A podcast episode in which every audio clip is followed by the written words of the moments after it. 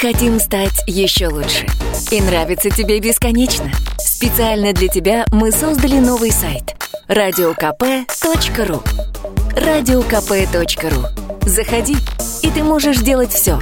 Слушать, смотреть, читать. Подкасты, видеотрансляции из студии, текстовые версии лучших программ. Радиокп.ру Радиокп.ру Заходи, мы удивим тебя. «Экономика» на радио «Комсомольская правда».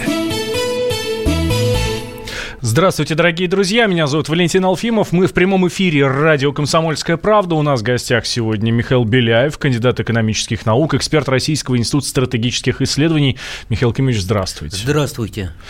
А, говорить будем сегодня про экономику, про все, что касается наших с вами кошельков э, и всего остального. Ну вот, например, хорошая новость. Э, наш э, журналист попытался прожить на прожиточный минимум, но психологически психанул, скажем так. А, сейчас буквально с минуты на минуту а, свяжемся с ним. Павел Крайнов, корреспондент «Комсомольской правды» Уфа. А, Михаил Кимович, я пока у вас хочу спросить. Прожиточный минимум. Правильно ли я понимаю, что это та сумма, которая рассчитана, ну, как я ее понимаю, прожиточный минимум? Ну, то есть, если я буду жить на эти деньги, я не умру. Вы знаете, умереть, конечно, вы не умрете. Это ясно, что она близка вообще к физиологическому минимуму. Но она, к сожалению, рассчитывается не столько вот по биологическим и медицинским показателям, сколько, в общем-то, ей занимаются, как мы понимаем, финансисты. Вот. А финансисты уже исходят из другого. Из э, наличия средств в бюджете, и, вот, э, бюджетирования, ну, его никто так просто не выплачивает, да, вот. Вот. Это расчетная величина, скорее, от которой отталкивают оцениваются вот при назначении минимальной заработной платы, что вы не можете заплатить меньше, чем вот что-то. Вот. При э, расчете штрафов, при расчете каких-то других вот таких показателей, это больше этим занимаются, к сожалению, бухгалтеры и финансисты, чем медики и экономисты, потому что в прожиточный минимум, вы понимаете, должны входить не только продукты питания, но и обувь, и шапка, и там оплата за, за, плата за квартиру и так далее, и так далее. То есть все, что входит в прожиточный минимум. Но не хочу вас расстраивать, если скажу, что в Англии, допустим, в прожиточный минимум входит э, билет на футбол и пиво, вот во Франции обязательно посещение для дам парикмахерской и корм для домашних животных. Ну, бывают и такие прожиточные минимумы. Плакать хочется. С, с нами на связи э, корреспондент «Комсомольской правды» Уфа Павел Крайнов. Павел, здравствуйте. Добрый вечер, дорогие слушатели, добрый вечер. А, Павел, а тебе удалось прожить на прожиточный минимум? Ну, э, хотелось бы сразу оговориться, две недели. То есть не весь месяц, две недели. Да, мне, уда- мне это удалось, но, а, мягко говоря, настроение ухудшилось. А, слушай, а две недели, потому что план был такой, или две недели, потому что просто психанул и понял, что дальше так жить невозможно? Э, редактор у меня решил, что лучше все-таки прервать эксперимент, потому что я, ну, честно говоря, моя работоспособность снизилась. А, хорошо, давай рассказывай. А, у нас а, прожиточный минимум 11 185 рублей, да? Как ты жил, ну, соответственно, насколько я понимаю, наполовину этой суммы, на там 6 с лишним тысяч? 5 с лишним не на, не, наши, не на 5 с лишним тысяч. Дело в том, что из этой суммы обязательно нужно вычесть а, квартплату. Угу. Потому что, ну, как бы платить ее нужно каждый месяц, безусловно.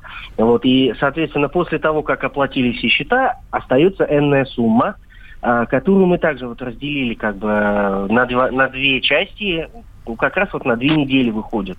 Соответственно, доходы, а, расходы мои не должны были превышать в неделю 1921 рубль. Угу. То есть в день, мы прям даже специально рассчитали, в день нужно было уложиться в 274 рубля. Так, а, и? Ну, в общем-то, выжить на эти деньги можно, да. Это я согласен. А, и даже в конце двухнедельного эксперимента там какие-то небольшие денежки остались. Но дело в том, что мы не учитывали то, что, опять-таки, нужно приобретать обязательно бытовую химию, средства гигиены, ну и какую-то одежду, обувь, э, банальные вот такие вот вещи. Соответственно, без учета этого, в принципе, я прожил. А, ну, слушай, самое интересное, конечно, что ты ел. А, вообще, э, щи да каша – пища наша. На самом деле, эта пословица из глубины веков, она абсолютно правдива. А, ну, мясо, естественно, тоже употреблял в пищу, да, но а, рацион, ну, мягко скажем, однообразный. То есть э, это некие вот там э, мясные подливы, да, какой-то суп из курицы э, и гарниры э, простейшие, там то, что можно э, приобрести в супермаркете, макароны в основном. Э, именно поэтому, кстати, я и не потерял в весе потому что на макаронах ты особо не похудеешь. Ну, э, рис, э, гречка. То есть э, такой вот стратегический запас, который, я уверен, у всех э, наших радиослушателей дома есть. Критичные точки какие были? В какие моменты, может быть, тебе хотелось все, правда, все бросить и сказать, нет, я так больше не могу? А, первая точка была это выходные первой недели, то есть э, когда завершилась первая рабочая неделя, первые выходные, постольку, поскольку, ну, с таким количеством, с таким остатком денег в кармане особо никуда не пойдешь, не выйдешь. Единственное, что можешь себе позволить, это пешие прогулки. А, на самом деле, то есть обязательно а, нужно куда-то выбираться. А, психологически, чтобы было легко, нужно какие-то там в театр сходить, с ребенком в цирк куда-то, да. А если ты сидишь дома после рабочей недели, фактически не можешь никуда выбраться, но это немножко угнетает. То есть э, первая точка – это вот именно воскресенье первой недели. А вторая точка – это пятница второй недели, потому что, э, ну, уже психологически становится от однообразия э, тяжело.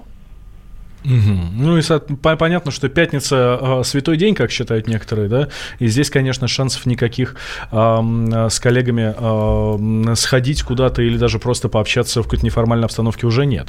Э, хорошо, давай, давай подведем итог. Э, в целом, как тебе вся эта история? Э, ну, э, вообще я скажу так, что выжить на прожиточный минимум можно, это да. Но э, жизнью э, полноценной это назвать довольно сложно. А, потому что, опять-таки, а, я понимаю, что, а, и все мы понимаем, что очень много людей, к сожалению, живут на эту, эту, эту сумму, а может быть даже и ниже. И, в принципе, человек ко всему привыкает. Привыкает и к резкой смене рациона питания, привыкает к тому, что ему приходится себя где-то ограничивать. Но достаточно сложно вообще это вот выносить именно психологически, а не а, физиологически как-то. Вот, вот как-то вот такой вот я э, хотел бы вывод сделать. Да, Паш, спасибо большое. Павел Крайнов, корреспондент «Комсомольской правды» Уфа, наш герой комсомольский, который прожил, ну, две недели, но прожил на а, прожиточный минимум. А, и действительно, Павел абсолютно прав же, когда говорит, что у нас полстраны живет так на эти ну, деньги? Ну, вы знаете, тут вот я немножко смягчу вот это. Конечно, я ни в коем случае не оправдываю вот такой вот низкий прожиточный минимум. Я ни в коем случае не готов оправдывать э, низкие пенсии. Это э, за гранью, в общем-то, конечно, эм, э, такого обсуждения даже, даже за гранью обсуждения, то есть даже не, предмет для дискуссий. Вот. Но я хочу сказать вот э, по второй части, а это то, что полстраны живет так. У нас статистически, может быть, полстраны живет и так – вот, но, э, понимаете, те, это тоже, конечно, не дело. Это то, что те, кто живет на прожиточный минимум, это, как правило, у них есть какое-то подсобное хозяйство. Конечно, это тоже ничего хорошего нету, но это э, выводит их за рамки вот этого, именно этого жесткого рациона и дает возможность им хоть что-то летом, там, зимние э, запасы там на зиму, еще что-то. То есть это не в чистом виде жизненно-прожиточный минимум. Как в том самом анекдоте. Ужас, конечно, но не ужас-ужас. Да, но не ужас, ужас. Вот, вот я о чем, э, что прожиточный минимум, конечно, сам по себе ужас, но то, что там полстраны живет именно на это, это, конечно, тоже не так. Это тоже нехорошо. Это тоже не... Но это все-таки не вот то, о чем мы говорим. И вторая часть, вот давайте, это нелюбимая тема, ее очень любят развивать популисты, э, вот эту вот тему, что у нас, э, наоборот, в таком ключе, у меня тут достаточно жесткая позиция. У нас 15 э, миллионов человек живут в тени, с теневыми заработками. Судя по всему, они тоже попадают в вот эту статистику полстраны. На самом деле у нас, как кто не попадет в автокатастрофу на Мазерати, а еще на чем подороже, оказывается безработный. безработный. Оказывается безработный. И вот эти вот безработные, конечно, они тоже, они портят в данном случае статистику, но я бы их выкинул э, из этого самого, из выборки вот этой статистической, но это отдельный разговор. А вот это, конечно, еще раз повторю, что в этом прожиточном минимуме ничего хорошего нету. То, что люди вынуждены именно для выживания создавать вот эти зимние свои запасы ну, летние с огорода, не для развлечения, не для, в качестве хобби, а именно для того, чтобы выжить. Ну, вот, собственно, картина, картина вот такая. А в первой половине года доходы 13,5% населения были ниже прожиточного минимума. Эти цифры приводят а, замглавы счетной палаты Галина Изотова. Говорит она, что в таких условиях без дополнительных мер социальной поддержки бороться с бедностью нереально совершенно. Вот, про бороться с бедностью мы, может быть, поговорим, это более серьезный разговор про борьбу с бедностью, потому что он связан с общей экономической ситуацией, это серьезный разговор. И бороться с бедностью, вот то, чего сейчас называют борьба с бедностью, это вот перекладывание из кармана в карман, вот, то есть, когда берут малые, маленькие деньги и передают их в небольшом количестве уж совсем бедствующим для того, чтобы они пересекли формально черту, черту бедности и уже попали, значит, то есть статистика же она такая, девушка такая достаточно э, с узким взглядом, то есть его можно настроить как угодно. Вот настроил на эту границу, а на то, что видит ниже, то бедный, а то, что хотя бы на рубль выше, уже, уже, уже не бедный. Да? И вот такой, такой метод борьбы с бедностью, я его не приветствую, хотя и понимаю, что этим людям и эти деньги нужны. Вот. Но каким образом она, конечно, 13% посчитала, что они живут ниже прожиточного прожиточного минимума, вот это 11 тысяч, но это значит, речь идет только, наверное, о пенсионерах эм, я так думаю, у которых пенсии не дотягивает до определенных. Но хочу сказать, что во многих же, во всяком случае, в Москве, везде, во многих эм, есть э, региональные доплаты, вот. которые дотягивают их. Кстати, про доплаты и поговорим. Давайте через пару минут буквально есть. после перерыва. Да. Экономика. Мы вместе дожили до понедельника. Вовремя рассказали тебе о главном во вторник, среду и четверг. А теперь встречай пятницу! На радио «Комсомольская правда» новая программа. Каждую пятницу в 8.00 Сергей Мардан и Надана Фридриксон. Три часа самого острого эфира. Мардан и Надана. В программе «Опять пятница». Взболтай и можешь смешивать.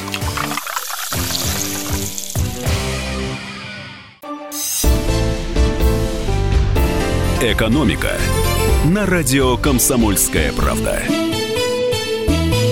Возвращаемся мы в прямой эфир радио «Комсомольская правда». Я Валентин Алфимов, рядом со мной Михаил Беляев, кандидат экономических наук, эксперт э, Российского института стратегических исследований. Мы про уровень жизни наш с вами говорим. Давайте, друзья, вы к нам подключайтесь, э, чтобы мы тут не чувствовали себя в одиночестве. 8 800 200 ровно 9702 наш номер телефона или Viber, WhatsApp для ваших письменных сообщений плюс 7 967 200 ровно 9702. И, кстати, уже огромное сообщение, огромное количество сообщений сообщений от наших слушателей. Я вот тут зачитаю парочку. Прожиточный минимум – это издевательство над людьми, пишут. Хотя, мне кажется, это не издевательство над людьми, а это чисто вот как раз то, что... Ну, это расчетная величина, да. да, она такая Это чисто вот. бухгалтерская величина. Да, бухгалтерская. А зачем он нужен?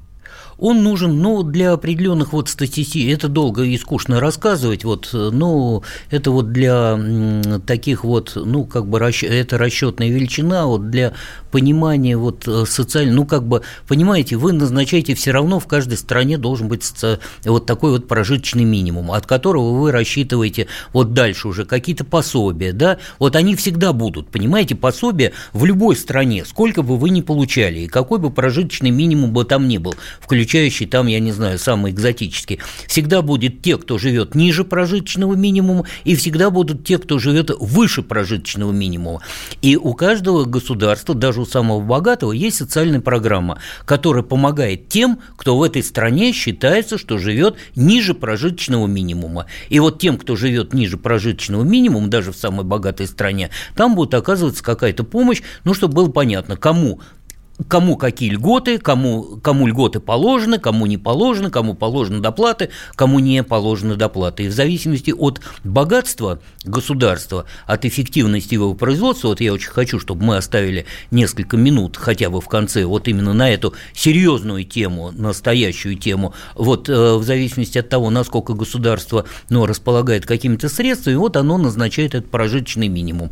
Естественно, оно его в течение определенного времени, если оно продвигается по линии прогресса она его чуть-чуть повышает, очень этим гордится, сообщает во всех средствах массовой информации о том, что повысила там этот самый прожиточный минимум, и, значит, соответственно, соответственно, вот э, э, так вот действует. Это любое государство. Но это вот, я говорю, объяснять достаточно долго, но это то, вот как принятая, принятая расчетная величина, которая позволяет дальше строить социальное, э, вот, э, социальные программы. Хорошо. А, давайте тогда э, затронем с вами ту самую серьезную тему, про которую вы говорите, да, как поднять уровень благосостояния а, а населения. Вы знаете, вот э, я не скажу ничего нового э, в экономике и оговорюсь, что в экономике ничего нового нету. Как я говорю, экономика – это не астрофизика. Тут никаких открытий нет, тут давным-давно все открыто. И я скажу абсолютно банальную вещь, но в эфире мы ее скажем. Вот для того, чтобы победить бедность, и вообще поднять уровень жизни населения. Ну, прежде всего, победить бедность. Надо заниматься не тем, э, вот, что мы кому-то помогаем и перераспределяем эти деньги. Сначала собираем в виде налогов, отдаем в бюджет, а потом из бюджета начинаем местного или федерального, начинаем кроить вот эти деньги, кому сколько там чего раздать. Хотя в данном случае, вот в краткосрочном аспекте, сиюминутном, и это надо, потому что бедным людям там любая тысяча и сотню рублей идет, э, так сказать, в плюс и идет в учет. Надо заниматься своей собственной экономикой. Не надо ссылаться ни на какие санкции, как мы видим, что у нас э, во время санкций мы даже у нас есть отрасли, которые поднимаются и растут.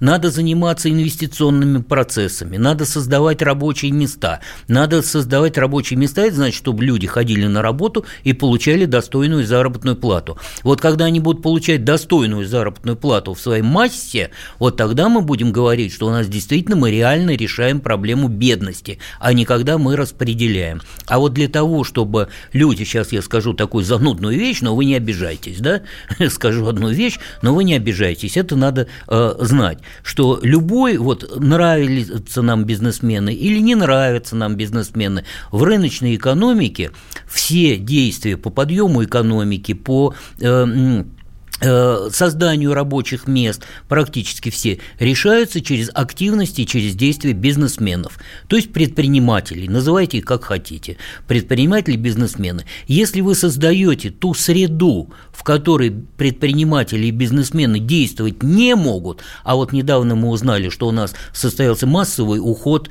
э, что у нас в стагнации находится средний и малый бизнес, да, мы знаем, что у нас вообще темпы роста экономики нам дают 1,7% процента вот сейчас по последним данным. Это никакие темпы роста, ниже 2%. Это они нам мало что, хорошо, что так, но мало что дают для процветания. И на несколько лет вперед прогнозировать точно такие же темпы роста. Значит, мы должны создать те условия, что у нас бизнесмены, я не говорю, что это должна быть вседозволенность, они должны быть под контролем, но у них должен быть и возможности получения кредита, и возможности защиты их прав прав собственности. А вот если кто, кому не лень, вот недавно был рейтинг так называемый Doing Business, а, к которому можно относиться как угодно, да, но тем не менее это а, международная организация, они подсчитывают легкость ведения бизнеса по баллам. Там 10 показателей. И 10 показателей вот для бизнесменов. Это вот как раз доступность кредита, возможность открытия своего бизнеса, подключение к соцсетям, там налогообложение, еще что-то. Вот мы продвинулись по, на несколько позиций вперед, потому что у нас там что-то увидели такое неплохое в налогообложении, что-то увидели неплохое там в подключении к этим сетям,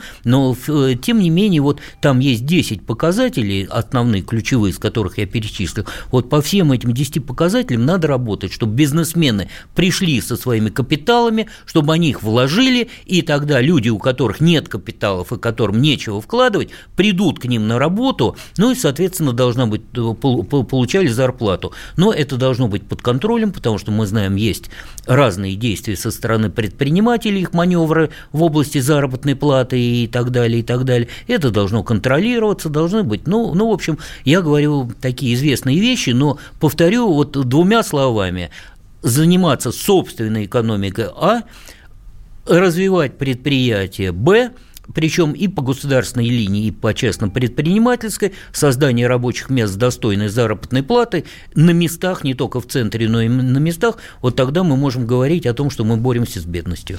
У нас есть звонок 8 800 200 ровно 9702, наш номер телефона. Игорь из Владимира к нам дозвонился. Игорь, здравствуйте. Михаил Кимович, э, наушники, ага, пожалуйста. Да, да, да. Игорь? Да, да, добрый да, день. Владимирская земля у нас. Очень, да, очень приятно слушать вашего, так сказать, э, визави красиво рассказывает. Ну, пусть он ответит на три вопроса. Давайте. Очень, очень коротких.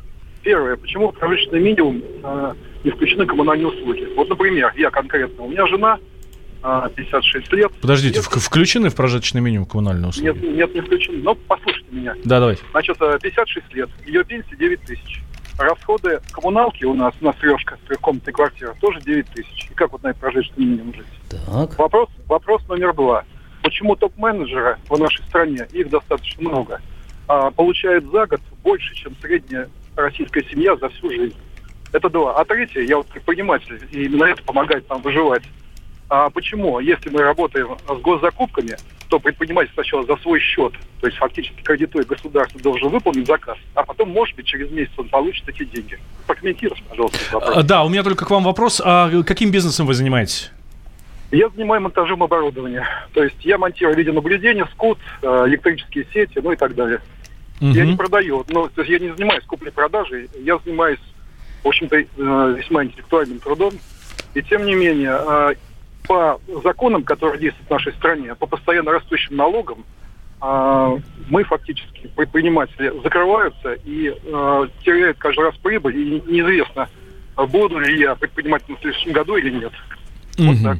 Спасибо, спасибо. Так, из Владимира у нас звонок. Ага. Э, Михаил ну, на, ну, на до, достаточно ехидно скрытую интонацию красиво рассказывает, я ну, отвечу, красиво задает вопросы. Э, вопросы короткие, с подковырками, это понятно. Значит, э, отвечу вам, я буду отвечать достаточно вам жестко. Э, значит, почему прожиточный минимум, я вам объяснял. Вы, наверное, не слушали первые 20 минут, что у нас, к сожалению, вот воспримите слово «к сожалению». Прожиточный минимум рассчитывается не из, э, исходя из того, что действительно надо для проживания, а это чисто бухгалтерская, чисто финансовая, чисто бухгалтерская расчетная величина, вот, которая создается финансистами и юристами. Вот Ответил я на ваш вопрос? Мне кажется, я ответил. Второе. Значит, не включены коммунальные услуги. Я слышал, что вы не можете платить за свою квартиру. Вы с женой вдвоем живете в трехкомнатной квартире. Да? Вот, у вас детей нет, вас она не устраивает, платить вы за нее не можете. Значит, что вы с ней делаете? Те активы, которые вас обременяют, вы как бизнесмен должны это понимать, вы их продаете и покупаете ту квартиру, в которой вы можете жить. Вы, вы, вам эту квартиру непосредственно содержать. Почему вы хотите э, получить ту квартиру, которой вы хотите проживать, и от кто-то вам должен на нее дать угу. какие-то средства. Я вам сказал, что я буду жестко вам отвечать. Да. У нас рынок, у нас коммунизм мы не построили. Михаил мы... Кимович, да. давайте на остальные два вопроса мы ответим да. после перерыва, после новостей. Экономика. Мы хотим стать еще лучше. И нравится тебе бесконечно. Специально для тебя мы создали новый сайт – радиокп.ру радиокп.ру Заходи, и ты можешь делать все. Слушать, смотреть, читать. Подкасты, видеотрансляции из студии, текстовые версии лучших программ. Радиокп.ру Радиокп.ру Заходи, мы удивим тебя. Экономика на радио «Комсомольская правда». Возвращаемся в прямой эфир. А, я Валентин Алфимов. Рядом со мной Михаил Беляев, кандидат экономических наук, эксперт Российского института стратегических исследований. Так, продолжаем. Первый вопрос э, от нашего слушателя, да, про прожиточный минимум, коммуналку и квартиру и так далее э, ответили. Дальше идем. Топ-менеджеры много получают. Да, топ-менеджеры у нас получают очень много, и, в общем-то, конечно, это находится под огнем критики всех наших и внутренних э, источников, и, в общем-то, понятно, кроме самих топ-менеджеров. Но, понимаете, вот есть такое устройство жизни, значит, обычно на, должна включаться и гострудинспекция, и профсоюзы должны работать, и все у нас что-то о профсоюзах я в последнее время вообще что-то мало слышал, да, потому да. что вот именно они. Не, а стоят... была, была история, когда Федерация независимых профсоюзов сказала про четырехдневную рабочую а, неделю. Ну, вот, вот выступили. Да, да, да. да, только здесь. А давно о них уже никто не слышит, хотя вот профсоюзы, они создаются для того, чтобы защищать права трудящихся и заключать коллективные договоры между трудовым коллективом и предприятием, и э, э, самим предприятием, работодателем, э, где они работают. Вот у нас что-то профсоюзы как-то со сцены ушли, но я думаю, что здесь, может быть, это и вина и профсоюзов, самих действия, и, конечно, пассивность наших самих тружеников. Если бы они были бы более активны, вот занимали бы серьезную гражданскую позицию и действительно умели бы отстаивать свои права через, через профсоюзы, я подчеркну, легальными методами, угу. вот, то тогда, я думаю, может быть, картина была бы и другая. Михаил Кимович, а да. я с вами не соглашусь вот здесь вот по Нет. профсоюзам и свои права отстаивать. А, слушайте, у нас а, условия рынка труда сейчас такие, что любой работодатель говорит, не нравится, до свидания. Да, и это вот как раз то, мы, вот вы правильно поставили этот вопрос, э, то есть это я сказал в общем виде, что профсоюзы, а наша конкретная ситуация как раз такова, что да, когда нет рабочих мест, это все, понимаете, все мы вот э, будем все время возвращаться к одному и тому же – отсутствию рабочих мест. Когда нет отсутствия рабочих мест, то есть нет работы, то тогда, пожалуйста, конечно, предприниматель, то есть работодатель может э, платить вам минимум, платить вам под э, угрозой, значит, э, вашего увольнения на рынок, вы будете соглашаться на самые, на самые тяжелые условия труда. Вот, э, собственно, все время, понимаете, опять какой бы вопрос, вот сейчас, если мы затронем и будем его доводить вот до корней, мы все время будем натыкаться на, одно, на одну и ту же основу, вот на первопричину – вот все остальное это вторично, а первопричина – это развитие собственной экономики, создание собственных рабочих мест, чтобы они были в достаточном количестве для того, чтобы люди могли ходить. Но тогда можно ставить вопрос и о своих правах, и об уровне заработной платы, и, кстати, о социальных вспомоществованиях, которые, потому что будут совершенно другие наполнения бюджета и совершенно другие суммы будут эм, вспомоществований тем, кто э, э, не, э, относится к разряду неимущих. Вот, вот все одно и то же, понимаете, все угу. растет из одной, так сказать, точки схода. Вот если этот вопрос не решается, все остальное это вторично и нерешаемо. У нас не решается. Но ну, мы пока не видим, чтобы у нас какие-то были очень активные действия по стимулированию, по стимулированию бизнеса. Я вам хочу сказать, что, конечно, есть, принимаются какие-то решения, принимаются какие-то документы, и документы, в общем-то, неплохие, действительно направлены на действие, на развитие предпринимательства, но они, но они опять-таки, не имеют вот этой первопричины. Когда у вас сначала собирают налоги до, не, до последнего, так сказать, этого самого «не могу», э, наполняется выделяется бюджет, потом из бюджета э, эти деньги в виде каких-то там трансфертов, вспомоществования не распределяются. Это раз. Второе, э, мы начинаем в бюджете гордиться тем, что мы его сводим с профицитом. Там чуть не 3 триллиона. У нас весь бюджет, там 19 триллионов, около того. И 3 триллиона мы сводим эм, э, с профицитом. Экономика – это не филология. Там слово профицит имеет, ну, то есть положительное сальдо бюджета, оно, конечно, звучит приятно, но к экономике оно имеет вот такое, э, надо сказать, не очень позитивное отношение. Потому что спрашивается, для чего мы собирали эти налоги и душили с помощью налогов предпринимателей, для того, чтобы потом эти деньги не тратить, когда нам нужны дороги, мосты, школы, больницы и так далее, и, может быть, даже не так много собирать налогов, да, вот Для чего мы это сделали? Вот э, второе, это вот ключевая ставка Центрального банка. Вот Которую она... тут не так давно на полпроцента аж опустили. Я вам хочу напомнить, что ее опустили на полпроцента, но предварительно ее пять лет тому назад при попустительстве наших финансовых властей сначала вздернули до 17%, то есть фактически запретительной, и теперь в течение пяти лет, то есть она запретительная была при 17%, вообще невозможно вести никакой бизнес, да, ну ее достаточно быстро начали понижать, потом в течение некоторого времени, не, не забывайте, она была где-то на оплата на 10-11%, потом все-таки под давлением обстоятельств стали ее снижать. Но все равно, ну, нам говорят, мы ее снизили три раза подряд – вот, ну, три раза подряд, но все равно вы снизили ее там до того уровня, когда бизнес все равно затруднен. Вы же сравниваете бизнес не с тем, что было и что стало, а с тем, что вы можете делать сейчас. А сейчас вы даже с шестью с половиной процентами делать все равно не так много можете.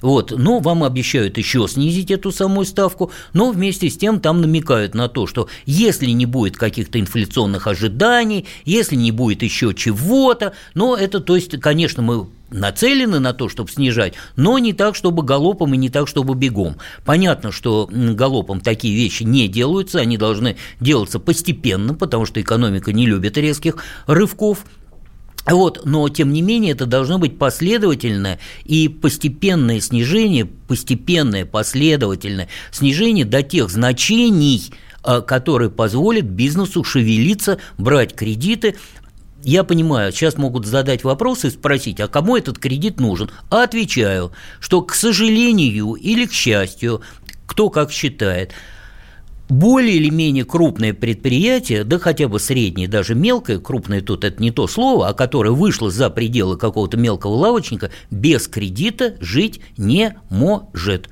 Просто оно так устроено, независимо от того, нравится вам это или не нравится угу. вам это. То есть кредит, и когда вы берете кредит под высокий процент, это значит, вы под удар ставите свой собственный бизнес, потому что под проценты вы отдаете часть своей прибыли, а без прибыли у вас нет мотивации работать. Вот, собственно, вот эти две основные э, величины, то есть, ну, я не говорю про все остальные, вот э, э, ссылаются на то, то есть они затрудняют вот эту деятельность, деятельность бизнеса. Раз бизнес не действует как экономический агент, который приносит нам и налоги и дает работу, значит, вот обо всем остальном говорить очень и очень затруднительно и проблематично. И теперь мы переходим вот к третьему. Да, к третьему утомили, вопросу от утомили. нашего слушателя. Да, вот да, как да, раз, значит, он услышал, да. наверное, несколько раз слово предприниматель и прочее.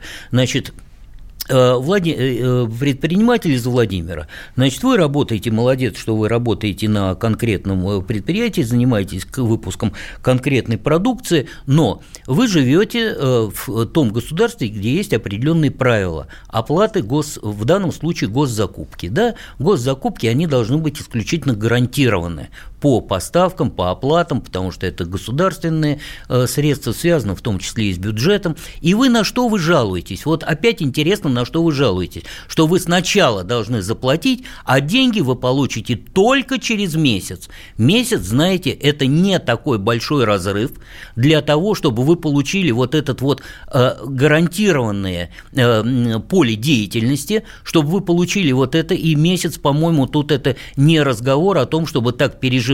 Вы считаете, что без прибыли. Это называется упущенная прибыль. Да, вы считали свою прибыль по максимуму. И тут максимум, и тут тут максимум, и тут и везде максимум. Вам и за квартплату надо максимум, и на предприятии надо максимум, и везде надо максимум. Но, извините, в жизни по максимуму ничего не бывает. И в экономике тоже. Все решается по более или менее среднему варианту, а может быть и по оптимальному варианту. Оптимальный – это значит наименее плохой, чтобы вы знали, да, вот там на всякий случай. Вот, э, значит, если вы решаете, значит, вы должны считать вот по такому варианту, а не по тому, что я могу его тут урвать, и тут урвать, и тут урвать, и, и везде урвать. Вот, собственно, наверное, вот такие ответы на вопросы. Я понимаю, они вас не устроили, то есть я в вашем э, теперь уже глазах, э, я не, не представляю даже, как я выгляжу, но, собственно, я вам сказал ту правду, которая есть. А почему у нас так по закону? Сначала ты делай, а потом тебе заплатят. А вы знаете, это же государственное, это связано с государственными контрактами. Не хочешь, с государственным контрактом, иди туда, где платят сразу. Вот, и для того, чтобы не было вот таких... Нет, это Нет, я вы считаете... А почему именно а, так? А вы считаете, что у нас все предприниматели ангелы, что ли? Вы не Ни в коем знаете... случае, нет. Вот, вы не знаете случаев недопоставок и ни, ни оплаты, ничего? То есть это сделано именно для Конечно. того, чтобы не было случаев мошенничества? Конечно, конечно, для того, чтобы не было вот этих самых случаев. Чтобы государственные деньги не уходили кому-то в чтобы предоплату, государственные- да, а потом да, чтобы государственные деньги, да, чтобы государственные деньги, они должны быть под особым контролем. Вот и, вот и все, ответ, ответ очень простой. И, кстати, никогда вот такие вот государственные контракты, вот э, чтобы знали, красиво расскажем сейчас опять в очередной раз, что для бизнеса э, э, государственные, они дают среднюю прибыль, а может даже и, сред... и ниже средней прибыли, но они тебе дают вот гарантию какого-то заказа. Не нравится гарантия заказа, не нравится вот такая прибыль средняя, ниже э, средней, иди туда, где прибыль выше, но там и риски выше. То есть, насколько я понимаю, логика такая, дружище, да, мы тебе денег дадим не сразу, но потом, но зато гарантированно дадим. Да, Сто процентов да, дадим да. тебе вот эту сумму, которая у нас Да, заказ, дадим заказ, Это дадим, дадим деньги, дадим вот это. Вот, собственно, и этим это все и отличается. Так, небольшой перерыв сейчас сделаем. У нас в гостях Михаил Беляев, э, кандидат экономических наук, эксперт Российского института стратегических исследований. Давайте, через пару минут мы вернемся, продолжим отвечать на ваши вопросы, э, почитаем ваши сообщения. Ну, у нас еще много что есть обсудить. «Экономика». Всем привет, я Максим Коряка. Радио «Комсомольская правда» проводит всероссийский конкурс предпринимателей «Свое дело». Все началось с моей программы, где я рассказываю о том, как создать и сделать прибыльным свой бизнес. Постепенно радиопередача выросла в масштабный проект для уверенных и амбициозных людей. Расскажи о себе на сайте своедело.кп.ру, стань участником конкурса и получи возможность выиграть главный приз – рекламную кампанию на 1 миллион рублей – Твой бизнес, твой успех, твоя премия, свое дело. «Экономика» на радио «Комсомольская правда». Возвращаемся в прямой эфир. Радио «Комсомольская правда». Я Валентин Алфимов. Рядом со мной Михаил Беляев, кандидат экономических наук, эксперт Российского института стратегических исследований. Про экономику говорим а, и про то, как поднять благосостояние наш с вами, чтобы мы с вами жили хорошо, и предприниматели наши жили хорошо, и госсектор тоже жил хорошо. Но я сейчас имею в виду не тех там высших чиновников, которых и сейчас все хорошо. А ну, чиновников именно вот низшего звена у нас, конечно, огромное количество, и там тоже совсем беда. А, есть мнение, что для того, чтобы а, немножко расшевелить предпринимательский сектор, а, и в том числе, кстати, повысить собираемость налогов, нужно налоги опустить. Потому что люди начнут получать больше денег, они станут тратить больше денег, предпринимателям пойдет больше денег, они будут платить налоги а, с больших заработанных сумм, пусть и меньшие проценты, и вот ну, немножко расшевелится вот эта машина. Как вы к такому мнению относитесь? Э, Цикл, э, конечно, вами обрисован правильный, идеальный, который описан в книжках. Ну, идеального но экономика, да, да, но идеального ничего не бывает. У нас каждая экономика, она конкретна. Значит, уже такой мы эксперимент проводили. Есть такая, такой был Лефер, э, такой американский парень молодой, который, значит, э, как раз проповедовал, что э, чем ниже налоги, тем выше их собираемость, так называемая кривая Лефера, которая показывает, что когда налоги высокие, люди уходят куда-то, там эти налоги не платят, и казна их просто не получает. Тогда у нас, значит, нарисовали вот эту прямую, ввели плоскую шкалу налогообложения, после которой мы имеем 13%. До этого была высшая ставка, напомню, если кто не помнит, 35%. Угу. Я ее даже в свое время платил. Причем начиналась она достаточно рано. То есть стоило тебе пересечь какую-то, по мнению там, наших властей, какую-то черту, и ты уже 35% должен был отдавать на налоги. Вот э, ввели 13%. Да, в какой для всех независимо от того, мало ты получаешь или много ты получаешь. Логика была точно такая же, значит, что вот тогда все охотно побегут на перебой, значит, перегоняют друг друга, эти налоги платить. Вот, ну, Конечно, собираемость чуть повысилась, но потом мы к этим 13% привыкли, и даже оказалось, показалось, что эти 13% великоваты. Теперь и их никто не хочет платить. Ну, не знаю. Теперь вот ваша схема. Вы предлагаете, значит, снижаем налоги, у людей остаются деньги, они идут в магазин, дают через магазин заказ на предприятие, предприятие начинает работать шустрее. Да? Вот теперь возвращаемся опять к той точке, от которой мы ушли.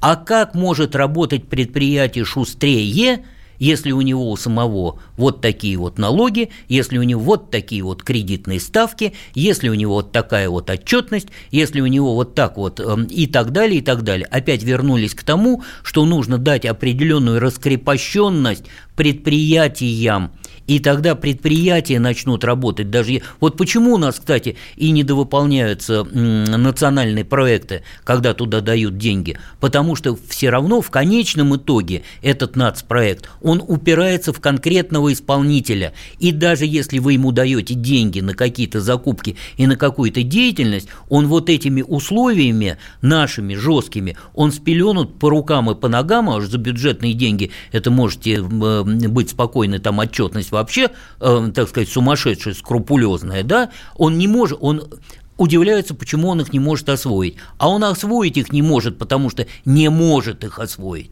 потому что рыночная ситуация такова, что он там как бизнесмен развернуться не может. А нацпроект это не, не значит, что ты дал деньги, и там все автоматом пошло. Автоматом пошло, если он там может, э, так сказать, развиваться. Mm-hmm. Вот, вот в чем все дело-то. И опять мы вернулись опять к тому же, с чего начали. То есть пока мы не решим, знаете, был такой э, деятель политический и экономический, звали его Владимир Ильич Ленин я уж не помню, он по какому поводу писал, но у него была такая, когда там тоже что-то они обсуждали, обсуждали, он говорит, вот, вы знаете, мы должны решить сначала вот коренной вопрос, потому что а мы решаем пока второстепенные, потому что если мы не решим коренной вопрос, а будем решать второстепенные, мы на этот коренной вопрос будем натыкаться все время, все время и все время. Вот как сейчас у нас происходит. Нужна не только раскрепощенность, а правила игры, чтобы не менялись длительное время, пишет нам слушатель. А, кстати, Вы знаете, если про... это, это одна сторона, вы не противопоставляете, научитесь поле, так сказать, э, многогранно мыслить. У нас вот, кстати, тоже такая есть особенность мышления, что если мы говорим одно, значит, мы как-то отрицаем все остальное. Должно быть и то, и то, и то. Если я вам устрою стабильность, но при тех условиях, когда вам невозможно работать, я думаю, такая стабильность вас тоже тоже не устроит, то есть правила игры. То есть вам нужны те правила, по которым вы можете играть, вот давайте вместе придем к определению, те правила, по которым вы можете играть, и мы обязуемся их не менять в течение достаточно длительного времени, чтобы вы наслаждались игрой. Так, дальше читаю сообщение. Предлагаю а, ограничить зарплаты сначала, например, а, в 300 тысяч рублей в месяц для всех, для артистов, спортсменов, бизнесменов и так далее. Пишет нам Сергей Россиянин. А, ну, вы знаете, конечно, это соблазн такой э, велик, такой взять и поделить, взять и ограничить, но, к сожалению, ни в рыночной экономике, ни в какой другой, э, в общем-то, прямыми запретами, на запретах ты ничего хорошего не построишь. Ты должен построить на каких-то э, созидательных векторах, но с ограничением от всяких безобразий, злоупотреблений, воровства, коррупции и прочего. Но все строится только на позитиве, на плюсах, на раскрепощении сил, на возможности зарабатывать, на возможности действовать. Но, естественно, когда это все остается в легальных рамках. И тут вот я есть там эти вопросы или нет этих вопросов. Хочу перейти к тому вопросу, что у нас 15 миллионов человек, это то, что мы уже э, э, работают э, в серую, в серой зарплате. Обычно это выдвигается какая-то, когда начинают критиковать эту э, деятельность, да, что это бабушка с пучком редиски, да, и mm-hmm. как мы будем бабушку обижать. На самом деле это и те, кто ремонтирует автомобили, и те, кто ремонтирует квартиры, и те, кто настраивает компьютеры, и живут они в хороших квартирах, и ездят на очень хороших э, машинах, и более того, даже получают всякие пособия и дотации из бюджета, потому что их статистика не видит и числит бедными и неимущими, вот, а, но они э, сейчас не хотят заплатить даже 4% налогов, удивляясь, зачем они должны платить. А я объясняю, вот то, что вы живете в мирной стране и есть хотя бы армия, которая надо содержится на налоге, хотя бы за это вы должны отдать свои 4%. Я, честно говоря, и даже телеведущих таких знаю. Вот. А, спасибо большое, Михаил Кимович. Спасибо Михаил вам. Беляев, а, кандидат экономических наук, эксперт Российского института стратегических исследований, а, был у нас в гостях. Надеюсь, не последний раз. Как скажете, я готов. Слушайте «Комсомольскую правду», друзья. Экономика Мы хотим стать еще лучше. И нравится тебе бесконечно. Специально для тебя мы создали новый сайт – радиокп.ру радиокп.ру Заходи, и ты можешь делать все. Слушать, смотреть, читать. Подкасты, видеотрансляции из студии, текстовые версии лучших программ. Радиокп.ру Радиокп.ру Заходи, мы удивим тебя.